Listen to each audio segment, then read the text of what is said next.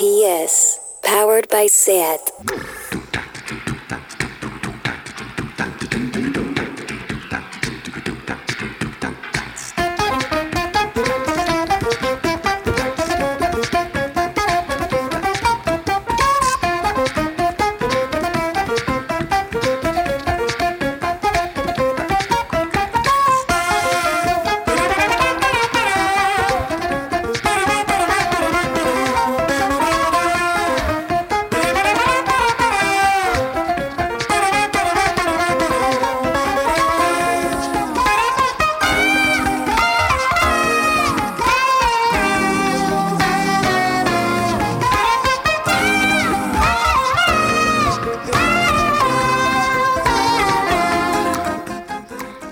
Bienvenidas a bienvenidas a este especial. ¿Y tú? ¿También tienes un podcast?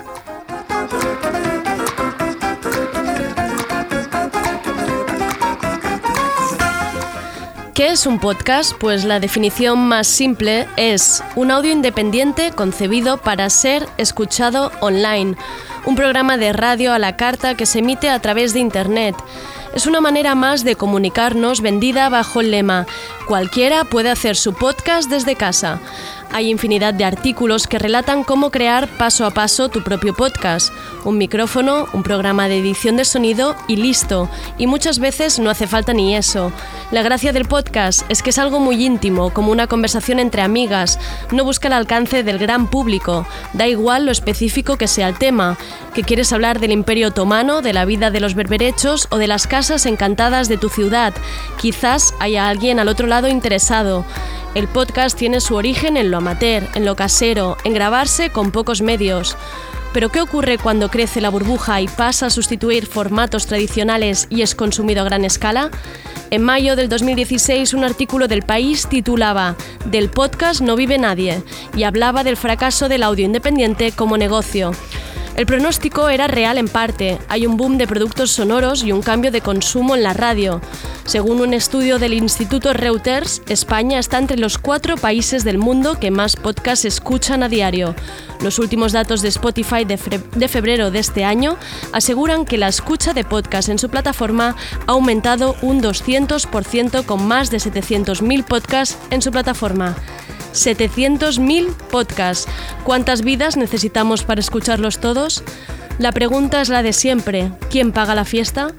Queremos profesionalizar el sector, pero ¿quién paga todo esto?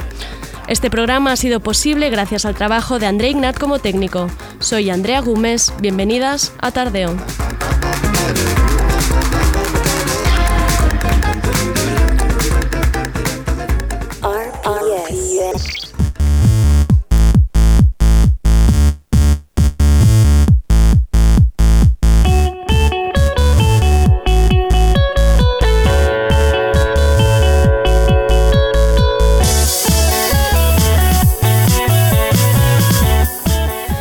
Pero ¿cuándo y dónde empieza el primer podcast? ¿Cuál es la historia detrás de esta palabra? Hablamos con María Jesús Espinosa, directora de Podium Podcast, la red de podcast de Prisa Radio. ¿Dónde fijamos el primer podcast? ¿Cuándo empieza todo?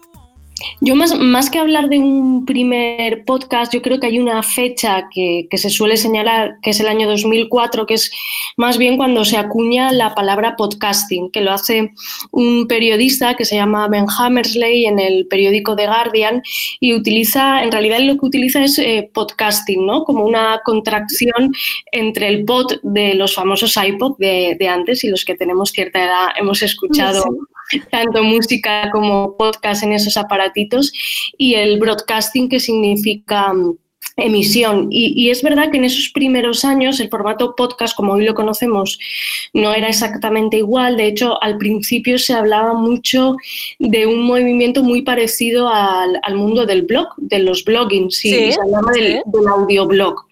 Entonces yo creo que, más o menos en esa fecha es cuando casi todos eh, fijamos el, más o menos el inicio del, mundo del podcast.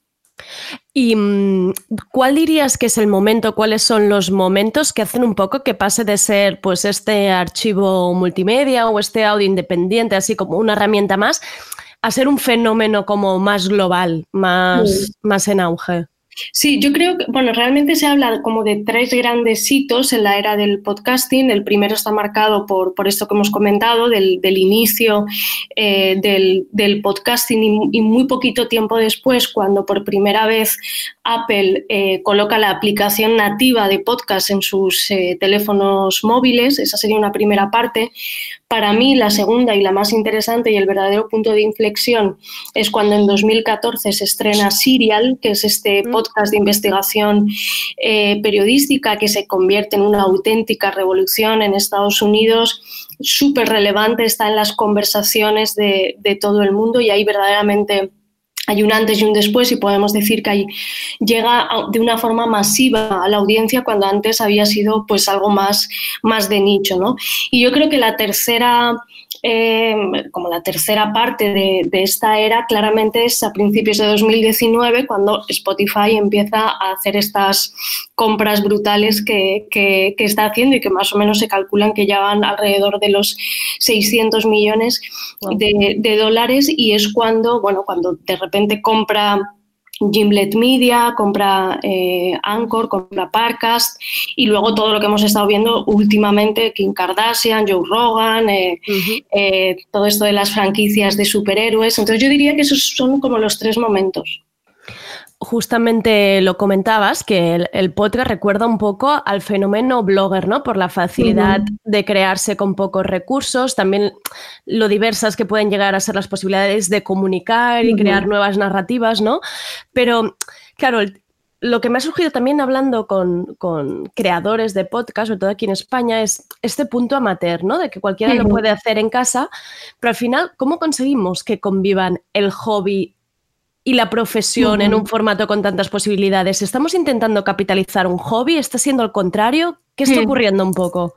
A ver, yo creo que es que están conviviendo, como tú bien dices, los dos mundos, ¿no? El del, podcasting más eh, amateur, y siempre que digo amateur intento precisar que no lo, yo por lo menos no lo digo con ningún eh, peyorativo para nada, sino con, con esta idea maravillosa de que tú tienes tu trabajo por el día, pero a ti lo que te apasiona es por la noche llegar a casa y delante de un micro poner a contarte historias, eh, que además tiene un punto catártico, creo yo, súper interesante eso ya está conviviendo con los podcasts más profesionales. En, Podium, que soy, es la plataforma de la que soy directora, nace hace cuatro años y nace claramente como una mm, apuesta por la profesionalización del formato.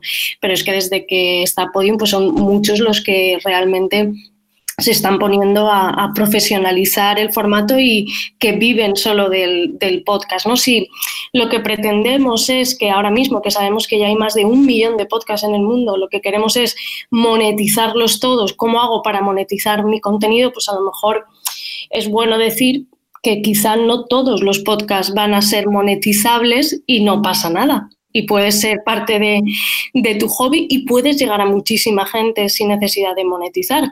Yo creo que, que hay ejemplos de podcast independientes, no sé si has hablado con ellos, pero tanto el podcast de Cristina Mitre como el de Molo Cebrián, que son dos ejemplos, eh, además el de Molo, que empezó de forma totalmente independiente mientras estudiaba psicología y ahora ha sido fichado en exclusiva por Spotify.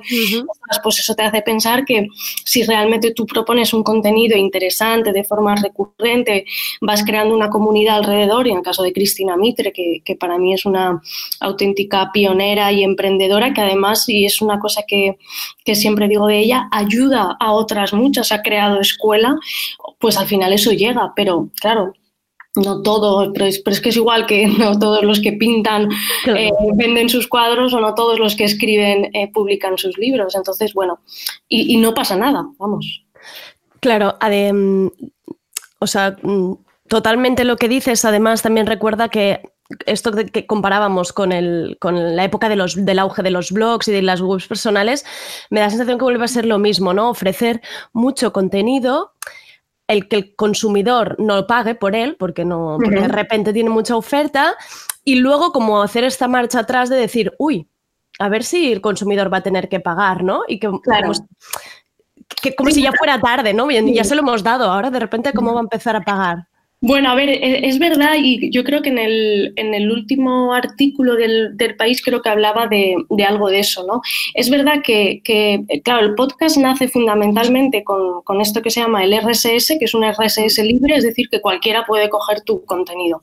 Uh -huh. Ahora eh, sobre todo con la llegada de Spotify, pero también de otras eh, plataformas, eh, Amazon que lanzará Audible ahora en otoño, o, o Podimo que acaba de entrar en, en España.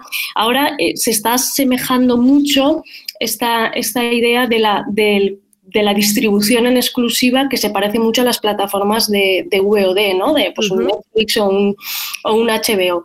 Entonces, claro, pedir una suscripción mensual por un contenido puede ser válido. Las experiencias que hay hasta ahora, por ejemplo, Luminary en Estados Unidos, que es la única plataforma que solo ofrece podcast, de momento no ha sido una experiencia como muy bollante, porque en mi opinión el mercado no está lo suficientemente maduro, yeah. pero bueno, pero vamos a ver ahora, porque por ejemplo Podimos, esta plataforma que ha salido y que a lo mejor sí que eh, con un precio que todavía no ha lanzado ese modelo mm, premium, eh, pues igual sí que sí que se consigue, ¿no? Lo que realmente estamos viendo, y esto es algo eh, también que es bueno, muy emocionante para, para, los que nos gusta el mundo del audio, es un, una gran atomización de plataformas.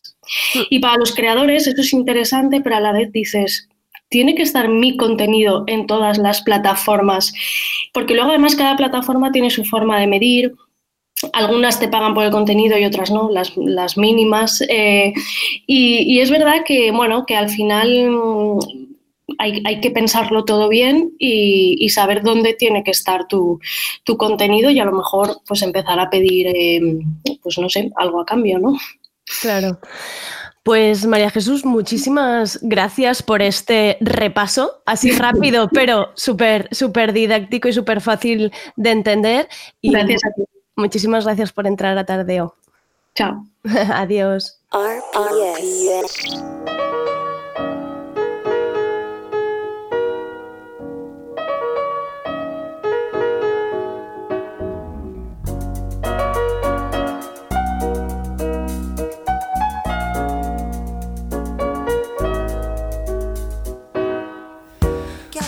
Pobres Ratas es un podcast de Cristo Casas y Gloria Molero, un programa para desahogarse, para tratar cuestiones de clase, con episodios que van desde series y películas con perspectiva de clase a preguntarse si había pijos en ETA o por qué no se habla de la precariedad en la literatura. Gloria, cuéntame, ¿en qué momento decís, oye, ¿y si nos metemos en esto de los podcasts? La idea de hacer un podcast realmente fue algo un poco de, colegas, de querer comentar ciertos temas que, que nos picaban mucho, que nos llenaban además mucho la cabeza, cosas que estaban muy presentes en nuestro día a día, nuestra socialización y en nuestras relaciones con otras personas que también comentábamos con nuestros amigos. Entonces eh, hablábamos muchísimo de, de, temas de clase, de cómo nos sentíamos, de nuestras vidas personales, cómo se enraizaban un poco en lo político. Y un día que Cristo vino a hacer escala a Madrid de un viaje, eh, justo antes del confinamiento, estuvimos hablando, nos conocimos ya en persona y dijimos, ¡buah, tío! Imagínate un podcast. Y era algo que ya habíamos estado diciendo de broma. Pero claro, eh, nos encontramos en un confinamiento y ya salió un poco más a la luz, vimos, buscamos cómo hacerlo y, y, nos ha salido creo que bien en cuanto a lo que habíamos esperado en un principio de decir cosas de broma. Cristo, ¿para vosotros es un hobby o lo consideráis un trabajo? Bien, como ya dice Gloria, eh, Pobres Ratas surgió más bien como una conversación entre, entre colegas, entre amigas, algo que, pues que podíamos haber hecho perfectamente con unas cervezas en una terraza. Entonces en ningún momento hubo la pretensión de monetizarlo y a día de hoy no se ha monetizado ni, ni lo hemos intentado ni están nuestros planes de futuro.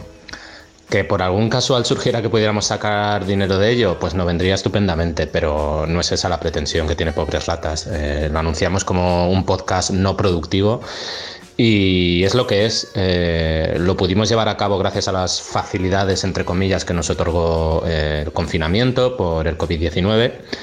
Y si pudimos hacerlo, o quién paga la fiesta, ¿no? Que nos preguntas, eh, la fiesta la pagó el hecho de estar teletrabajando o en ERTE y por tanto disponer de un tiempo del que antes no disponíamos, a pesar de que hubiéramos comentado la idea entre nosotros. Eh, que del podcast no vive nadie, pues seguramente por las personas que yo conozco en mi entorno que tienen podcast, ninguna saca eh, nada especialmente relevante de ello materialmente. Y la verdad es que creo que cualquier persona que haga un podcast como lo hacemos nosotros a un nivel más eh, amateur, por mucha profesionalidad que le queramos poner, o por mucho que hayamos estudiado periodismo, eh, yo creo que es un hobby para todas y bueno, es divertido pero no, no es productivo. Ahora que están creciendo tanto el número de podcasts, una de las dudas que aparece es si realmente con ello también aumenta la variedad y no estamos cayendo en cierto mimetismo. ¿Cómo lo veis? a mayor cantidad de podcasts y, siempre será más diverso. Incluso aunque haya dos podcasts que traten temas muy similares, seguramente las vivencias específicas de, de las personas que llevan el podcast o de las invitadas eh, la verdad es que en el mundo de los podcasts yo tengo personalmente la impresión de que es súper diverso. Hay podcasts de temas muy específicos y hay otros podcasts que son más genéricos, pero que siempre consiguen encontrar temas nuevos o sorprendentes o, ir cambiando bastante em, los discursos y las dinámicas que retratan. Y es que cualquiera puede, cualquiera o casi cualquiera que, tenga el tiempo y unos recursos mínimos puede hacer un podcast. O sea que me parece un, buen formato y creo que es muy diverso, sí. Encontraréis los 12 episodios de Pobres Ratas en iVoox y Spotify. Gracias Cristo y Gloria y larga vida a este podcast no productivo.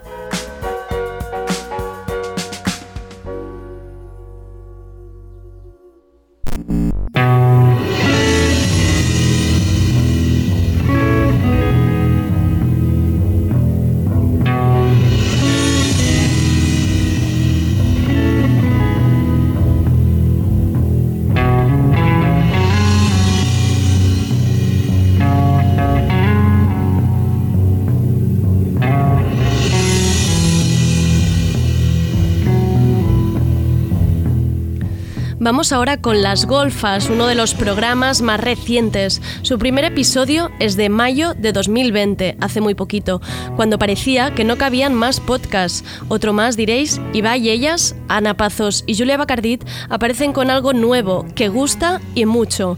La novedad no está en el formato, son dos amigas bebiendo alcohol y charlando como si nos coláramos en su balcón o en su salón, sino en lo que dicen. Son irreverentes y descaradas porque lo cuestionan todo dentro de los feminismos. Igual hablan de J.K. Rowling que de Anaïs Nin o James Baldwin. Ana, Julia, ¿os costó dar con el formato de programa que queríais? L'únic format que vam pensar va ser la conversa lliure, diguéssim, sense, sense guió, per dos motius, perquè les dues som una mica desorganitzades, llavors és impossible que ens... clarament més pràctic un format improvisat. Era pràctic. S'ha de dir que era pràctic. Mai ens haguéssim posat d'acord en fer un guió o haguéssim tret Cap el temps. Cap altra cosa hagués funcionat. Imagina't fer un Google Drive en comú. I no. Inadmissible. Ho vam provar una vegada i no va resultar. No, no. I no ens ho vam qüestionar gaire perquè tampoc hi ha tant aquest format de podcast. És a dir, potser sí que existeix molt en el món sí. de fora, però la ràdio tradicional no, no tantíssim, clar. la veritat. Però nosaltres sabíem que, que les, ens surten les, arribem a les millors conclusions o idees quan estem parlant sense cap mena de direcció. Los episodios de Las Golfas están en las plataformas Apple, Evox y Spotify. Llevan siete episodios y no están cobrando nada. Las cervezas se las pagan ellas. El consumidor no paga por escuchar Las Golfas. ¿Es Patreon y otras plataformas de micromecenazgo la solución? Sí, el tema és que com més cobris, o sigui, quan, com més gent més els deus, és a dir, més... M més emmordassat estàs, és a dir, ja ho sabem, el capital, els governs... Més semblant és això a una feina, és a dir, que t'has d'organitzar i tal. Però no tenim Patreons, perquè no tenim... O sigui, ara mateix no volem cap mena de compromís, perquè és que ara mateix les dues tenim feines full-time Sí, no, no, no ens volem comprometre. Ja ho pensarem. I ja, ja ho ens costa. No ens o sigui, tenim, fem un programa cada setmana, el qual és absurd i ho deixarem de fer quan, deixarem quan de ningú ens, se n'enteri. Patreon és un bon sistema i alguns potes que els ha funcionat a casa nostra. Els aplaudim. Però nosaltres no hem arribat a aquest nivell de disciplina i compromís de moment. Encara no, encara no. Ja us farem pagar, no us preocupeu. Si us agrada pagar, pagareu. perquè pagareu. Contestes com si fos el podcast i això és per, per És una entrevista, això. Però és la gràcia. Però jo mateixa ja no em puc distanciar. Vale. Soc m'he fusionat, soc una golfa. Vale. La siguiente pregunta sería, ¿las golfas como trabajo, hobby o para que os descubran y os den trabajo? La premisa inicial es que lo hacen porque quieren y que si alguien quiere ofrecerles trabajo, pues adelante. A lo que Julia añade sobre esta cosa muy de nuestra generación de hacer cosas como portfolio lo siguiente. Home, està bé que et descobreixin. Si algú em descobreix, l'aplaudiré per descobrir-me. Li diré gràcies per descobrir-me 10 anys tard. que ja estem a la trentena, eh? Estic a la trentena. Fa 10 anys que estic disponible. Ana Pazos tampoco quiere encontrar trabajo con este podcast. Per dir coses que no eh, no trobo el format de dir-les. Però és que realment si tinguéssim com a feina ja sabem que no ho podríem. Perquè ja a mi el, el format tuit no em funciona. O sigui, jo no sé dir coses amb tuits però sí que tinc coses que em cremen a dins i llavors, eh, no sé... Pues, I el podcast acompanya, és un format xerrant que acompanya. amb la Júlia, doncs, pues parles de coses que si no, no diries, perquè també hi ha certes coses que si les poses per escrit no sé. També té un to molt solemne i comentar una cosa escrita no és el mateix que comentar una conversa. Exacte. Ana justo antes de empezar el podcast vivía en Nueva York. Ahí la dimensión de la industria del podcast es otra. Sí, allà hi ha una indústria brutal de podcast, tant podcast narratius periodístics que, que les grans empreses eh, aposten per tenir aquests continguts, com de podcast independents que, que a través de Patreons i tal acaben sent molt solvents. No sé ben bé d'on surt i no sé ben bé què ens falta a nosaltres, però, però també és veritat que jo quan vaig marxar a Nova York ja hi havia ja es parlava de, de la decadència del podcast, en plan, ja prou de podcast, en plan, quan va començar el confinament, un meme que corria molt era que el primer que es va esgotar van ser els micròfons de podcast a Amazon. I si tothom té un podcast, ningú té un podcast al final. Perquè no hi ha oients. A mi el que em preocupa Perquè és la no hi ha recepció. oients. És a dir, si tothom està I... produint contingut, al final ningú està escoltant ningú. Ningú consumeix el nostre contingut. Per què el fem? Exacte, i aquest és una mica l'escenari al qual ens dirigim ara mateix. Pues eso, un podcast inteligente de dos mujeres en continua contradicción que nos dejan esta pregunta en el aire. Si todo el mundo tiene un podcast, ¿quién nos escuchará? Y más allá del meme o la broma, el auge de los podcasts como herramienta comunicativa nos trae nuevos conceptos como la guerra de los podcasts. Y así titulaba hace poco un artículo Víctor Millán en Hipertextual, periodista especializado en cultura digital y con podcast propio, Becarios No. Víctor, cuéntanos qué son los podcasts wars. El término de podcast war viene de, asimilar eh, lo que la gente puede conocer mucho más, que es esta competencia que hay entre Netflix, HBO, Prime Video, Disney Plus y otras plataformas de series y películas en streaming, que se ha llamado guerra del streaming. Pues desde hace unos meses o un año, debido a que también se han sumado cada vez más compañías y más actores a producir sus podcasts propios e invertir en el formato en definitiva, se ha formado lo que se llama una pequeña podcast war, que no deja de ser todavía un término muy pequeño, pero que quizá a futuro vaya subiendo, sobre todo con la apuesta que están haciendo pues actores como Spotify, se espera que ahora eh, Apple también eh, redoble su apuesta y que se vayan sumando poco a poco compañías para invertir dinero en este formato que, lleva creciendo pues los últimos cuatro o cinco años de forma muy fuerte en Estados Unidos y en España quizá los últimos dos. Hay que hablar que bueno en, en Estados Unidos Spotify ha entrado con todo a esta guerra, por así decirlo, entre comillas, y ha fichado a un, productor de podcast que se llama Joe Rogan, que tenía un podcast de los más seguidos allí de entrevistas, por un montante que lo que se ha filtrado es que habla de 100 millones de dólares. Claro, hablamos de fichajes millonarios, ¿no? A nivel de, pues de como si fuera una estrella de Hollywood, un futbolista, entonces hablamos de que de verdad sí que está invirtiendo dinero, lo que pasa que esta guerra o esta inflación que está habiendo es todavía muchísimo más amplia en Estados Unidos de lo que puede haber en el mercado español o, en el hispano. Víctor precisamente explica que una de las maneras que se está llevando a cabo para profesionalizar los podcasts y que se pueden convertir en trabajo remunerado es cerrar acuerdos exclusivos con plataformas. Ahí van unos ejemplos cierto que en este mismo contexto también cada vez hay más plataformas que están eh, fichando, por así decirlo, eh, podcast en exclusiva. Spotify lo hizo con el caso que comentábamos de este podcast tan famoso en Estados Unidos, pero aquí en España, por ejemplo, también eh, tiene ahora en exclusiva Entiende tu mente, que es un podcast sobre psicología muy escuchado, que se lo ha llevado, antes estaba en todas las plataformas y ahora se lo, se lo ha llevado para, para solamente que se pueda escuchar en Spotify y ha producido o empieza a producir podcasts propios, como hace unas semanas lanzó uno que se llamaba X-Ray, que es un serial sobre la vida del rey emérito, etcétera, etcétera, ¿no? No nos olvidemos de Evox, una de las plataformas más usadas para descargar podcasts. Esta compañía española lleva más de 20 años y hace un par que cambió su modelo. Y que hace un par eh, dio un giro y empezó a, a promover un sello que ellos llaman Evox Originals, que es que también en su aplicación estén en exclusiva algunos de los podcasts españoles con más solera. Ahí está, por ejemplo, La órbita de Endor y eso sí que ha conseguido que, por ejemplo, con aportaciones de, gente que apoya porque quiere escuchar audios que se emiten de forma extra solo para socios, etcétera, pues que, haya ciertos programas que se sustenten o que no necesiten, digamos, de un patrocinio más allá de, de estas cuotas.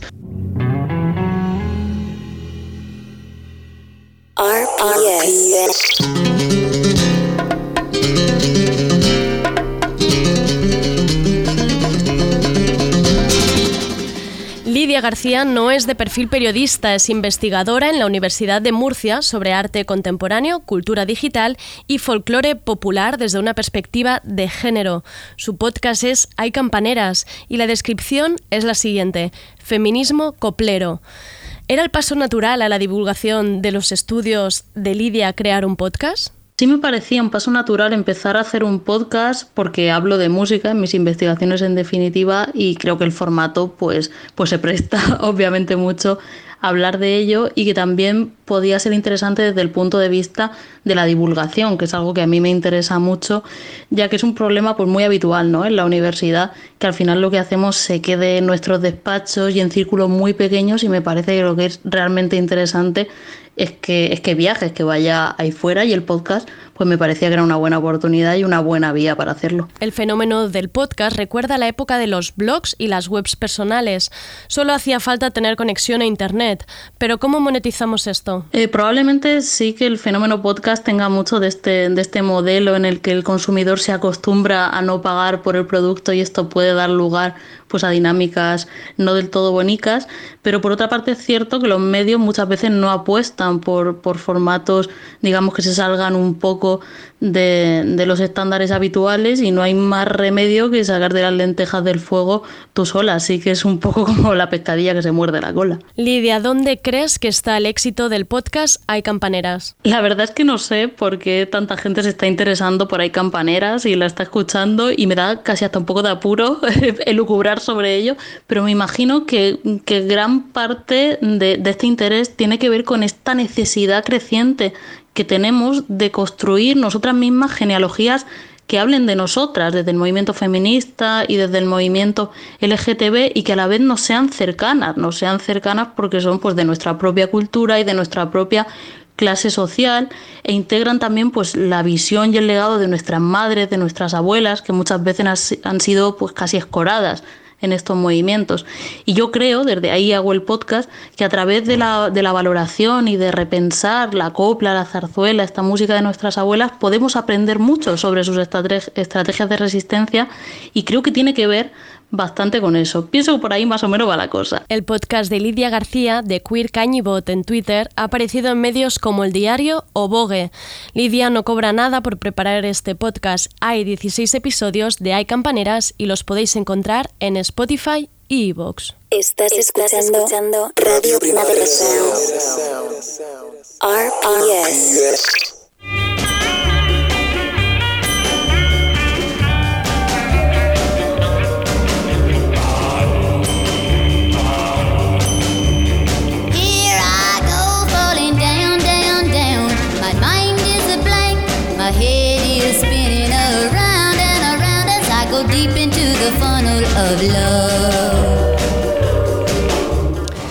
Gent de merda son Claudia Rius, Paula Carreras, Ofelia Carbonell y Rita Roach. Es un podcast que empieza también de forma amateur, para pasar el rato. Pero no es un podcast de amigas, no se conocían, sabían quién eran gracias a Internet, pero solo eso. Entonces, ¿por qué hacer un podcast? Claudia, ¿cómo hacer un podcast para destacar entre los 700.000 programas que hay en Spotify? Quan fas un podcast doncs entres dins del mercat de podcast, però en cap moment ho vam fer amb intenció de negoci ni molt menys, sinó més per passar-nos-ho bé. Llavors, a més, gent de merda, la nostra diferència bàsicament amb el mercat és que fèiem el podcast en català i com un podcast així col·lectiu de noies i en català no s'estava fent o almenys no que nosaltres en tinguem notícia o almenys no que, que hagués arribat a l'òrbita de, de la gent jove. Tot ha, tot ha sorgit bastant natural, tampoc és que tinguéssim com grans converses sobre quin format havíem de fer, sinó que ja vam tenir molt clar que començaríem fent un mal podcast i que seria divertit i ja està. Los inicios se repiten, pasárselo bien.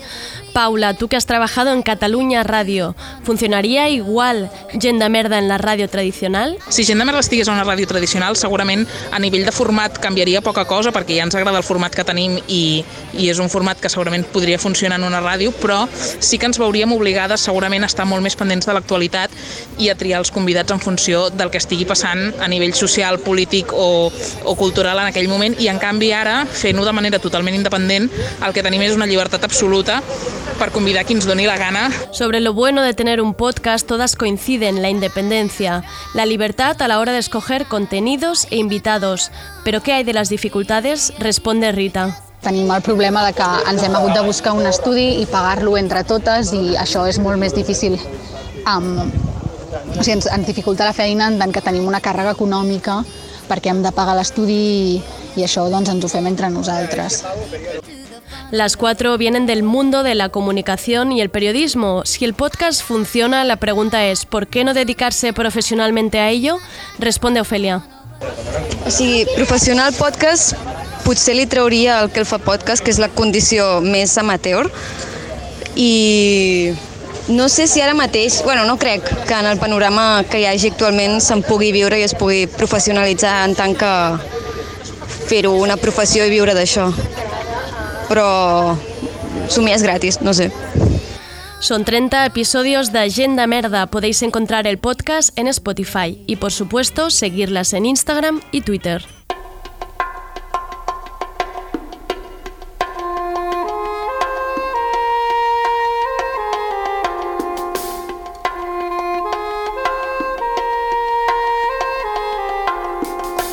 Though we gotta say goodbye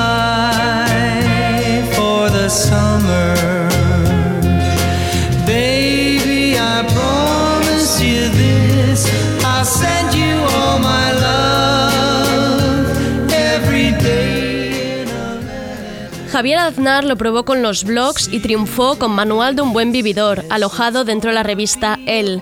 Autor del libro ¿Dónde vamos a bailar esta noche? También podemos leerlo en publicaciones como GQ, Vanity Fair, Jotdown o Libero.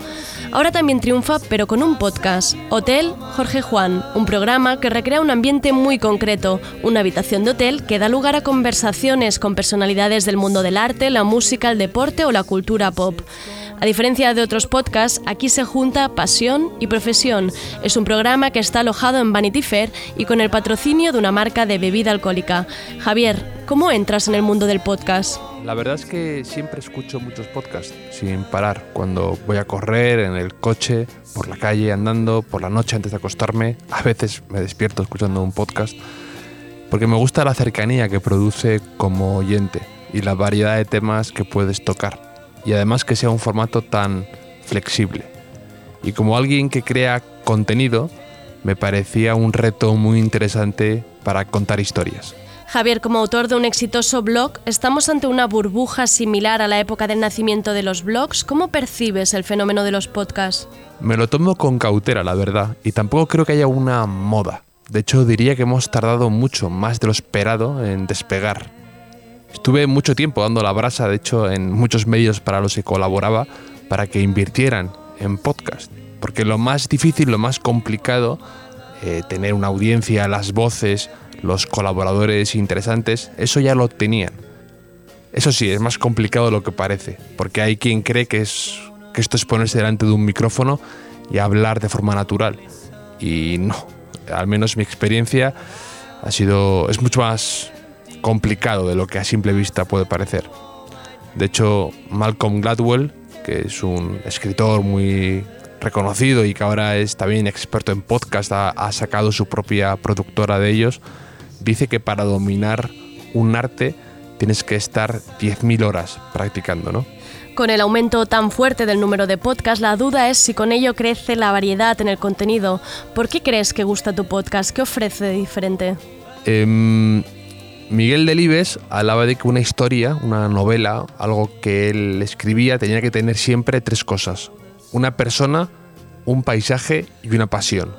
Y yo creo que un podcast es igual, ¿no?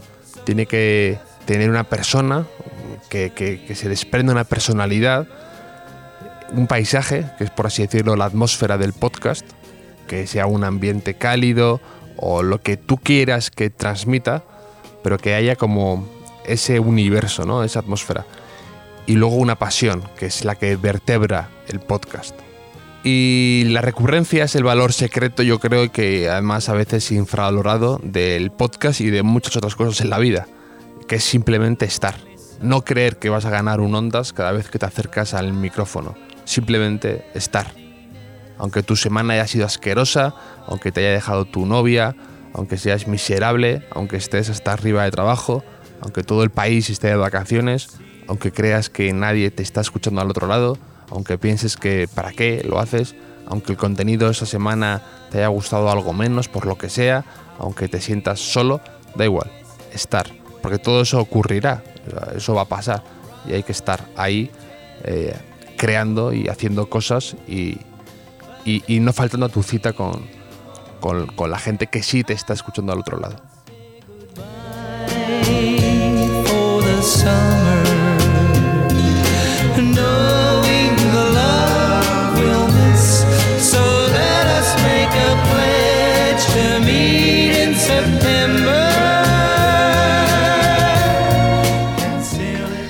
una idea que se repite, llegamos tarde a la edad de oro del podcast, un poco como en todo, y llegamos torpes, tambaleándonos entre la publicidad, marcas que quieren sus propios podcasts, programas corporativos, medios tradicionales que ahora despiertan, plataformas que reman fuerte para tener su trozo de pastel, ideas que aparecen en los márgenes. Lo que no falta, pues lo de siempre, creatividad e ideas y gente poniéndole muchas horas, ya sea como hobby o como marca personal o como trabajo que te da de comer a final de mes, la red se está inundando de programas variados y diferentes, innovadores, con nuevas narrativas experimentales. ¿Y quién sale ganando? Pues el oyente, el consumidor. La oferta es inabarcable, diversa y para todos los gustos. ¿Sobre saturación? Pues seguramente la misma que ante un buffet libre. Mi consejo, no empacharse. Hay que saber escoger. ¿Y tú? ¿Ya tienes tu podcast?